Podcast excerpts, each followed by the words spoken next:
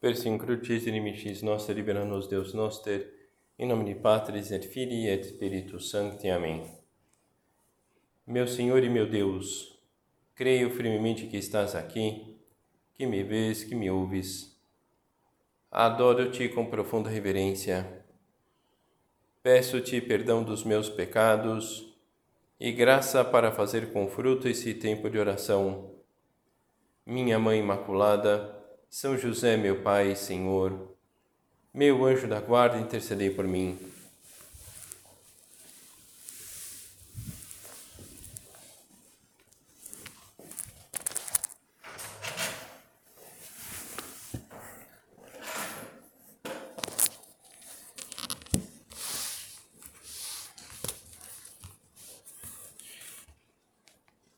Honrar pai e mãe. Esse mandamento se está dirigido aos filhos nas suas relações com os seus pais. Faz também referência às relações de parentesco com os demais membros da família. E a abrangência desse mandamento abarca também os deveres dos alunos com seus professores, dos subordinados com o seu superior, dos cidadãos com a sua pátria também os deveres do pai, dos pais e de todos os que exercem algum tipo de autoridade sobre os outros.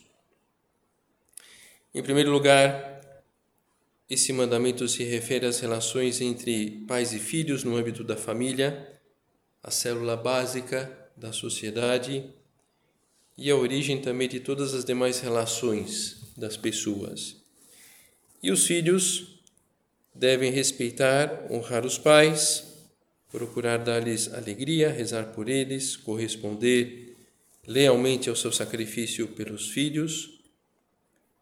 Esse essa dedicação, esse amor desinteressado, o dom da vida, o sustento através de um trabalho duro, muitas vezes a educação.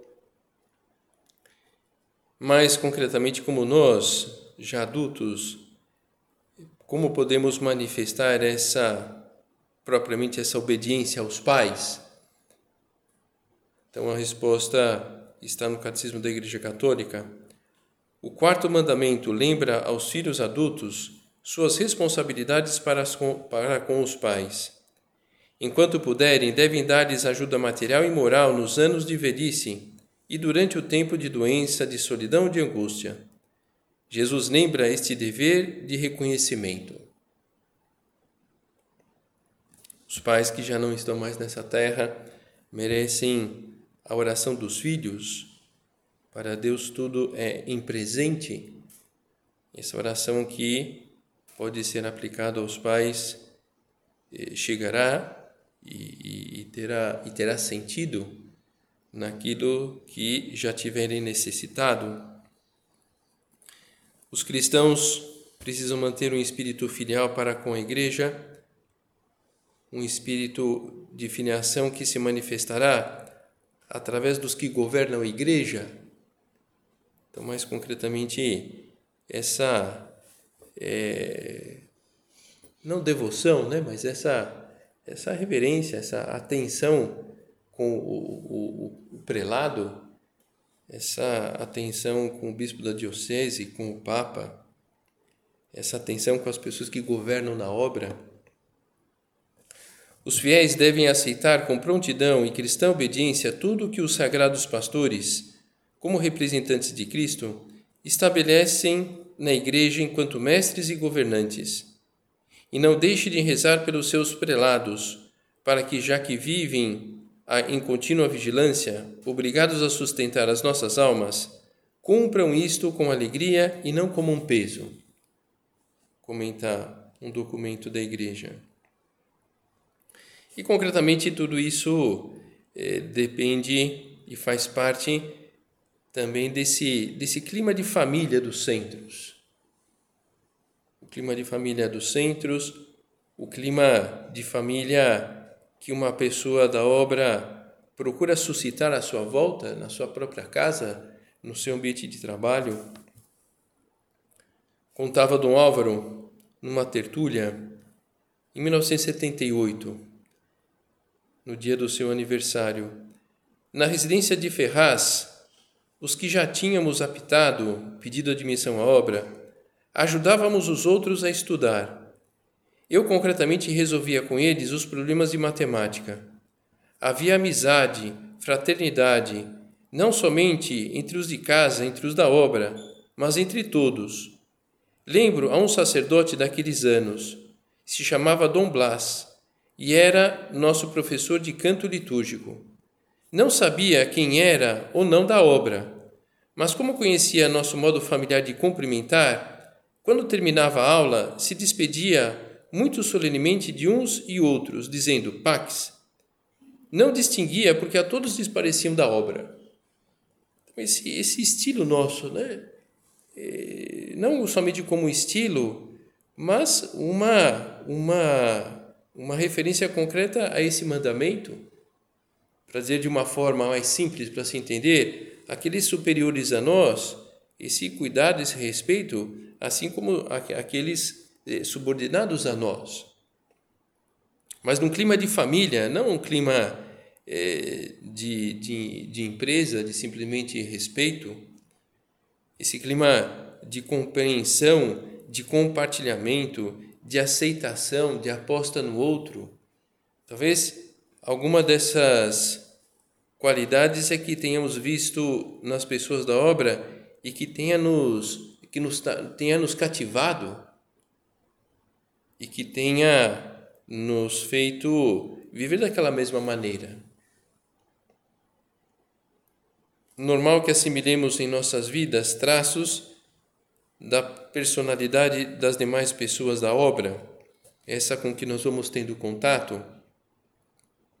A família como a terra boa na qual se inicia, se desenvolve e termina o caminhar pela vida de uma pessoa, uma família sadia, bem constituída, um bom caminhar, boas referências que nós podemos receber, boas referências que podemos transmitir.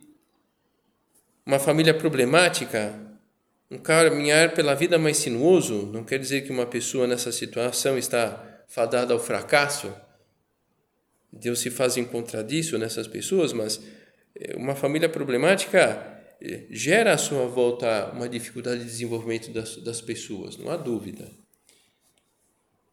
As pessoas podem escolher os amigos, a pessoa pode escolher com quem se casar, mas não escolhe a família, a família a que pertence. E podemos dizer nós, na obra, nós que vivemos nas casas da obra, nos centros da obra, Deus escolhe para nós as pessoas de casa do nosso centro e conta com elas, com as suas virtudes, também com seus defeitos, para forjar em nós a vida cristã. Puxa, que bom, porque acho que eu forjo mais com os meus defeitos do que com minhas qualidades, né? Bom, não sei se é com defeito qualidade que a gente forja, mas é próprio de uma de um de um lar de família que as vicissitudes daquele lar sirvam de, de formação para todo mundo. Aquilo que é positivo, no sentido de bom exemplo, aquilo que, que é negativo, ajudar, quando nós nos dispomos a ajudar alguém a melhorar, isso é bom para nós. Na família, agora são palavras do Papa Francisco, na família, disto todos somos testemunhas, os milagres se fazem, se fazem com o que há, com o que somos, com o que cada um tem à mão. E muitas vezes não é o ideal, não é o que sonhamos, nem o que deveria ser. Interessante esse, essas palavras, em geral, de muito sentido comum do, do, do Papa Francisco. Cada um está chamado por Deus para dar o melhor de si mesmo no ambiente da sua casa, no ambiente do centro e dar um formato profundamente cristão a esse conjunto de pessoas da qual nós fazemos parte, recebendo e dando, tendo presente que a dinâmica familiar é muito dinâmica. Todos crescem, todos crescemos uns com os outros os, os papéis em uma família, em um centro, acabam mudando. e, e num determinado momento quem conduz agora o pai, a mãe que leva o filho no carrinho, será conduzido mais tarde pelos próprios filhos, talvez numa cadeira de rodas lá pelo filho, porque está com problema de saúde. Eh, todos crescemos uns com os outros. E esses papéis na família muitas vezes vai mudando. E como nós tentamos ver esse clima de família no centro, da mesma forma, a vida em família tem um papel muito mais abrangente que simplesmente a nutrição, simplesmente a proteção, simplesmente a correção. É o lugar onde as pessoas descobrem a beleza dos autênticos valores humanos, onde as pessoas descobrem a importância do domínio pessoal, do respeito, o respeito que é tão necessário nas relações interpessoais hoje e sempre é o lugar, a família, onde se descobre a beleza da responsabilidade, da lealdade, do serviço. Valores que vão se forjando com fogo lento ao longo da vida, na convivência diária, o que permite que se desenvolva nas pessoas mais jovens, numa família, numa casa da obra, a mentalidade de que não romperam com algo, mas foram acolhidas e serão cuidadas e aprenderão a cuidar. Quando uma pessoa vai morar numa casa da obra, ela tem essa, ela tem essa, essa segurança de não é que ela deixou a sua casa, mas ela foi acolhida e será cuidada e aprenderá a cuidar. Assim também, por uma série de circunstâncias no âmbito da família, quando há uma mudança de casa, porque ela se casa e vai morar lá com o marido, porque é preciso acolher naquela casa algum parente, a mãe dele, a mãe dela, outro parente, para conviver sob, sob o mesmo teto. Então é importante que cada pessoa de casa cresça e viva em um âmbito onde ela se sinta querida por ela mesma isso é o que ocorre em qualquer família. Em qualquer família, uma pessoa é querida pelo que ela é, em si mesma, e não por, pelo que ela oferece, não pelo que ela produz. Junto conosco, no mesmo dia, nasceram centenas de pessoas, mas cada um é um ser irrepetível, querido desde toda a eternidade. O Papa Bento XVI lembrava disso numa homilia há vários anos atrás. Cada um de nós é fruto do pensamento de Deus. Cada um de nós é querido, cada um de nós é amado, cada um é necessário. E, e somos necessários não pelos nossos grandes dotes humanos, que pode haver, mas somos necessários porque Deus quer que nós vivamos. E por isso nos deu a vida. E por isso nós somos necessários. E através do clima familiar que nós iremos ir curtindo essa realidade nas pessoas da nossa casa, das pessoas que vão chegando e vão passando por um centro. Que pena se passasse pela cabeça, se caíssemos na tentação de pensar na necessidade de aguentar alguém que vive conosco no mesmo teto.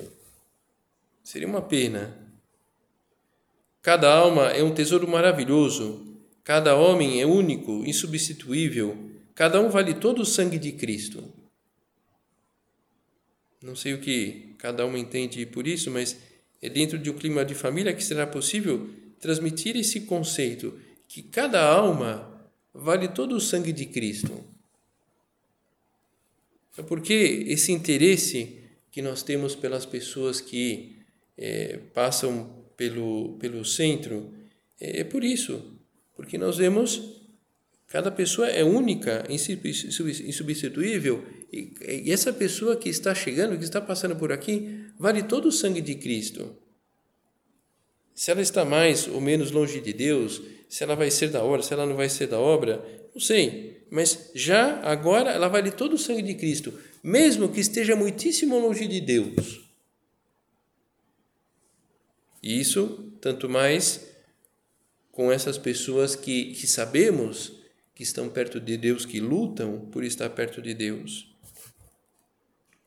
É verdade que uma pessoa não está determinada totalmente pelas circunstâncias do seu nascimento, educação, mas é verdade também que é decisivo para o crescimento harmônico de um indivíduo que aqueles que convivem com ele, com ela, ajudem-no, ajudem-na a se sentir querido, querida desde o primeiro momento, para querer depois os outros. Então, esse essa necessidade que todos nós sentimos de sermos queridos, queridas, é legítimo. É legítimo, é necessário, nós é uma necessidade, assim como nós temos necessidade dos alimentos, nós temos essa necessidade de sentir-nos queridos, queridas. E será querendo os outros que nós implantaremos, que nós ajudaremos a cultivar esse, esse clima à nossa volta, lá onde a gente mora, onde a gente vive. Então, para que eu possa sentir-me querido ou querida, eu preciso querer. Eu preciso querer. Agora é verdade, é, sentir-se queridos, queridas, não mimados, não mimadas. É demonstração de carinho, a exigência, a fortaleza para ir limando o egoísmo que todos nós temos. E concretamente no âmbito da obra, as diretoras ocupa um papel importante para ajudar as demais pessoas da obra a perceberem como são importantes e como são importantes os outros, como são e como estão. E através desse amor terno, rijo, ao mesmo tempo, todos na obra iremos crescendo nessa boa autoestima que nos permite amar e sairmos de nós mesmos.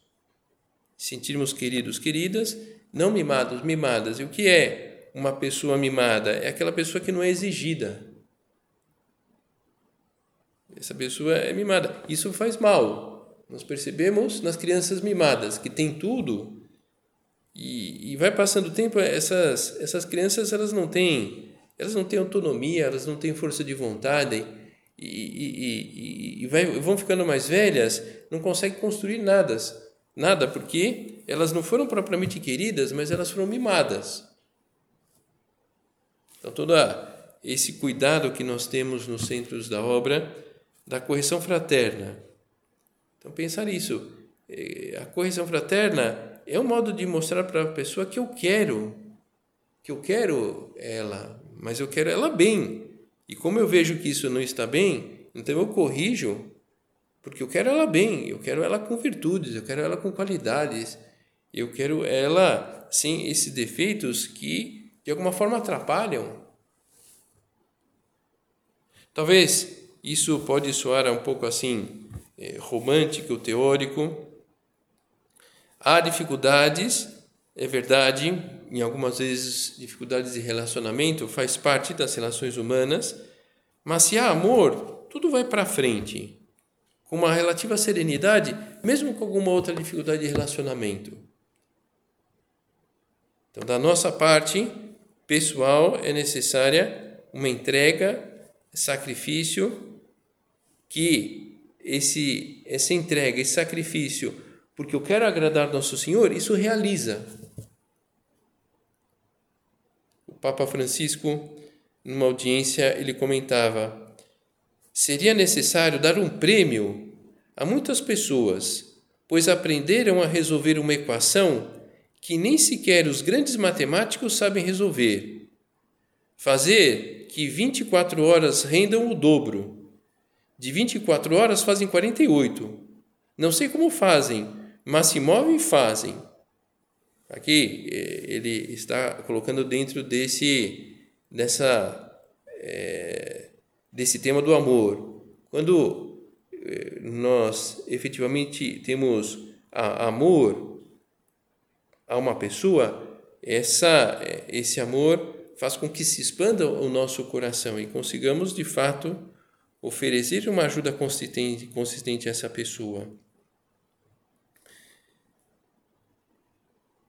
Entrega, sacrifício, entrega que passa pelo cultivo da harmonia da nossa casa, do centro onde nós moramos, assumindo efetivamente os papéis que cabe a cada um de nós, naquela casa, no centro onde vivemos. É, no caso de um centro, é, há umas diretoras que têm uma autoridade, uma autoridade é, que é, é uma referência mas não uma autoridade imposta. Não tem essa autoridade como meta domesticar as demais do centro, mas, mas guiá-las para que desenvolvam as suas potencialidades com a luz do espírito da obra, com o bom exemplo, com carinho, com muito amor a Deus. E o ambiente familiar é de competência de todos, de todas, numa casa da obra. E à medida que cada pessoa se entrega, será para todo mundo uma grande fonte de crescimento pessoal. Uma entrega que passa por abrir mão de alguns dos seus gostos, uma entrega que passa por aprender a encaixar os golpes. Porque podemos, podemos receber golpes pelo cansaço, pelo estresse diário de alguém, pelo que for, pode ser que saia aquilo que, que tem pior do seu interior, daquela pessoa. Alguma vez, inclusive, né, pode sair de nós o que temos de pior. E, no caso de sair de nós, eh, pedimos perdão e recomeçamos. E aquela outra pessoa também vai procurar desculpar-se, recomeçar, e nós acolhemos aquele pedido de desculpas da pessoa. Reconhecer o fato de ter cometido uma falta e mostrar o desejo de restituir o que se tirou do outro, respeito, sinceridade, amor, torna uma pessoa digna de perdão. Deste modo, se detém a infecção. Muitas feridas dos afetos, muitas dilacerações nas famílias começam com a perda desta preciosa palavra: perdoa-me. Uma entrega concreta de cada um de nós para que seja um guia, que sejamos um guia fiel para as demais, para as demais pessoas da nossa casa, e para isso essa atenção da nossa parte, às vezes a um ritmo demasiadamente intenso, estressante da nossa maneira de atuar, que acabamos desconectando um pouco de alguma pessoa da nossa casa. Isso, esse distanciamento pode é, afetar o clima geral de família de uma casa, de um centro. Num lar luminoso e alegre, que é o que nós queremos da casa, do lugar onde nós vivemos, cada um procura viver e doar-se aos demais. Então, na, na obra, nós temos esse costume das tertúlias, depois das refeições, então, a tertúlia pode ser uma grande, um grande momento de viver essa doação, não propriamente pelo que eu falo, mas muitas vezes pelo que eu escuto. Porque naquele dia eu, eu, tô, eu não estou conseguindo falar muito porque foi um dia muito pesado. No dia 25 de junho de 1975, tertúlia da noite, ou seja, a última tertúlia do nosso padre. Às 9h30, na sala de mapas. É uma sala decorada com mapas pintados nas paredes como afrescos. Nosso padre chegou totalmente rendido, com as limitações que tinha das doenças físicas, no pulmão, no coração, no rim. Ele sentou-se no sofá e disse: Não vou falar nada na tertúlia, mas não pude deixar de vir porque também queria estar com vocês. Durante a reunião, ia examinando os rostos dos que estávamos por lá. É Dom Javier que está contando isso. Sua postura serviu-nos de lição, pois, embora às vezes estejamos cansados, mesmo que tenhamos alguma contradição, na tertúlia precisamos estar ativos ou passivos, com uma passividade ativa, o que não é uma contradição. Eu estava agradecendo ao Senhor por tudo o que nos dá para que possamos retificar toda a nossa vida. Nosso Padre não disse uma palavra, mas todos nós sentimos a maneira como ele nos amava. Ele tinha vindo para estar conosco, para nos ver. Veja que a nossa presença na tertúlia é importante. Então, esse, eu não tenho forças hoje muito para falar, de fato, eu não tenho muita coisa para contar, mas eu estou acompanhando. Eu estou acompanhando. Eu, eu estou querendo aquela pessoa, porque eu estou interessada por a, pelo que aquela pessoa está falando, não tanto pelo tema, que na verdade não é que eu tenha muito interesse, poxa, mas é um tema dela, ela está animada com aquele assunto que ela está falando, que ela trouxe. Nesse sentido é que conta muito o tom de delicadeza que precisamos viver e transmitir na nossa casa. Como em qualquer grupo de pessoas, em um centro e uma família, todos temos defeitos e por isso podemos falhar podemos ferir. Então, quando nós somos feridos por isso, não podemos estranhar. Tenho que gostar? Não, enfim, não é isso. Mas não podemos estranhar porque faz parte da nossa natureza humana. Em algum momento eh, falhamos e nós mesmos ferimos. Algo que pode ajudar tremendamente nesse campo é a luta por é, fixarmos no que une. Isso é algo que li outro dia, eu não vou lembrar agora exatamente onde era, falava sobre as relações das pessoas e falava desses conflitos que pode haver entre umas e outras pessoas num determinado lugar. E concretamente no, num centro, até pelo interesse que há entre as pessoas de um centro, também de uma família, mas aqui me refiro mais a um centro, se a gente para objetivamente para ver aquela pessoa que talvez eu tenha um pouquinho de dificuldade nos relacionamentos, a gente para e consegue objetivamente analisar, teremos muito mais pontos que unem do que desunem. Às vezes o ponto que desune é uma coisa pequena, então, que a gente tenha essa, esse esforço para fixarmos naquilo que une. Quem quer de verdade sabe compreender, desculpar, necessita disso. Se nós queremos de verdade compreender e desculpar, esse hábito desenvolvido em um clima de família contagia o ambiente de novo Papa Francisco, para transformar a selva, comecemos pelo nosso jardim, pela ecologia da vida de cada dia, que se manifesta no nosso quarto, na nossa casa, no nosso lugar de trabalho, no nosso bairro. A família é o lugar de formação integral, onde se desenvolvem os distintos aspectos intimamente relacionados entre si do amadurecimento pessoal. Na família, se aprende a pedir permissão sem atropelar, a dizer obrigado como expressão de uma sentida valoração das coisas que pedimos, a dominar a voracidade ou a agressividade e a pedir perdão quando fazemos algum mal. Uma atitude assim ajuda a relativizar os problemas que podem se dar na convivência e enfrentar aquela situação que nós temos naquele momento e que temos alguma dificuldade, que se olhamos com os olhos de Deus, não será assim tão pesada. É verdade é, que é mais fácil julgar positivamente quem não convive conosco.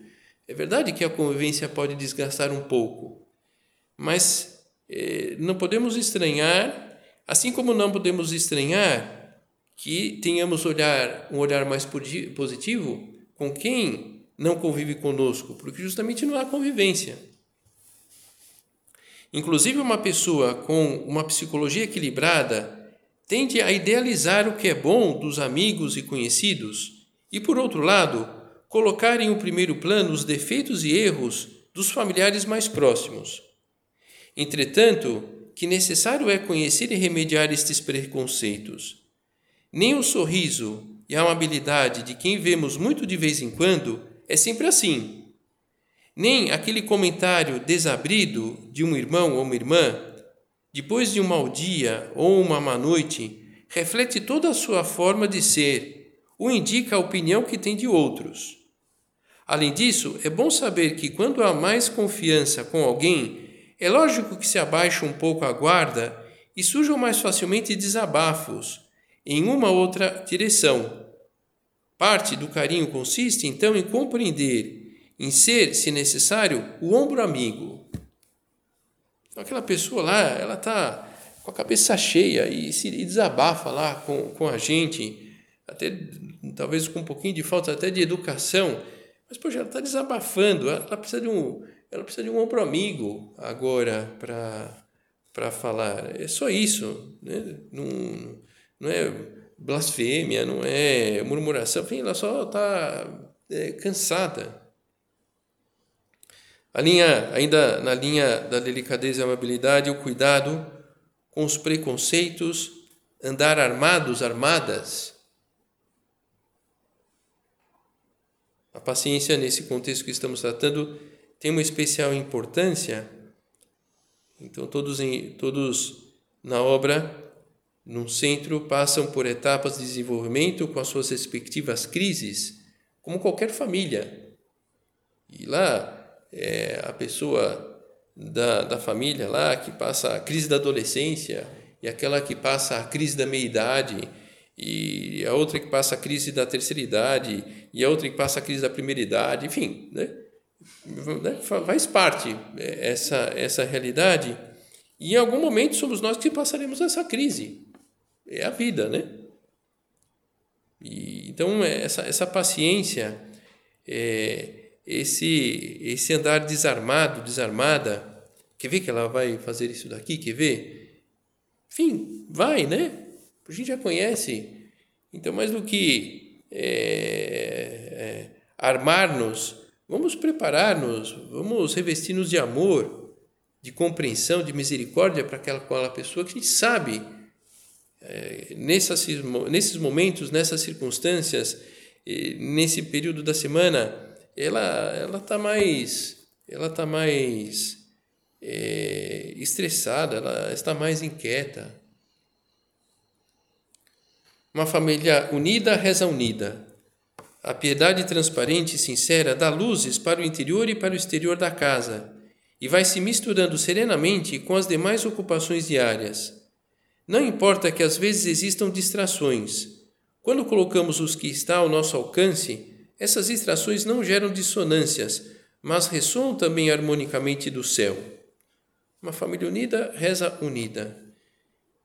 Que tenhamos todos nós esse mesmo desejo que Dom Javier, por exemplo, ele tinha de secundar os desejos do nosso Padre por manter o clima de família nos nossos centros, nas casas das pessoas da obra, para que fossem casas verdadeiramente cristãs. E dizia Dom Álvaro, na verdade, pedindo, uma oração que ele fazia pedindo ajuda ao nosso Padre: Padre, que eu me contagie com o carinho que tu tiveste pelas pessoas da obra de todos os tempos. Padre, que saibamos querer a igreja, a obra, aos nossos irmãos, como tu nos quiseste. Como tu nos quiseste. Então vamos terminar pedindo ajuda a Nossa Senhora tendo como pano de fundo o quarto mandamento, para termos esse trato amoroso, amistoso com as demais pessoas da nossa casa, vivendo assim um verdadeiro clima de família, transformando a nossa, a nossa casa, o nosso centro, verdadeiramente em um lar luminoso e alegre.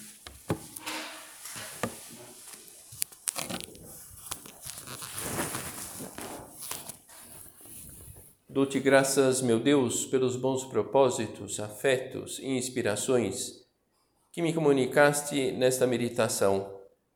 Peço-te ajuda para os pôr em prática. Minha Mãe Imaculada, São José, meu Pai e Senhor, meu anjo da guarda, intercedei por mim.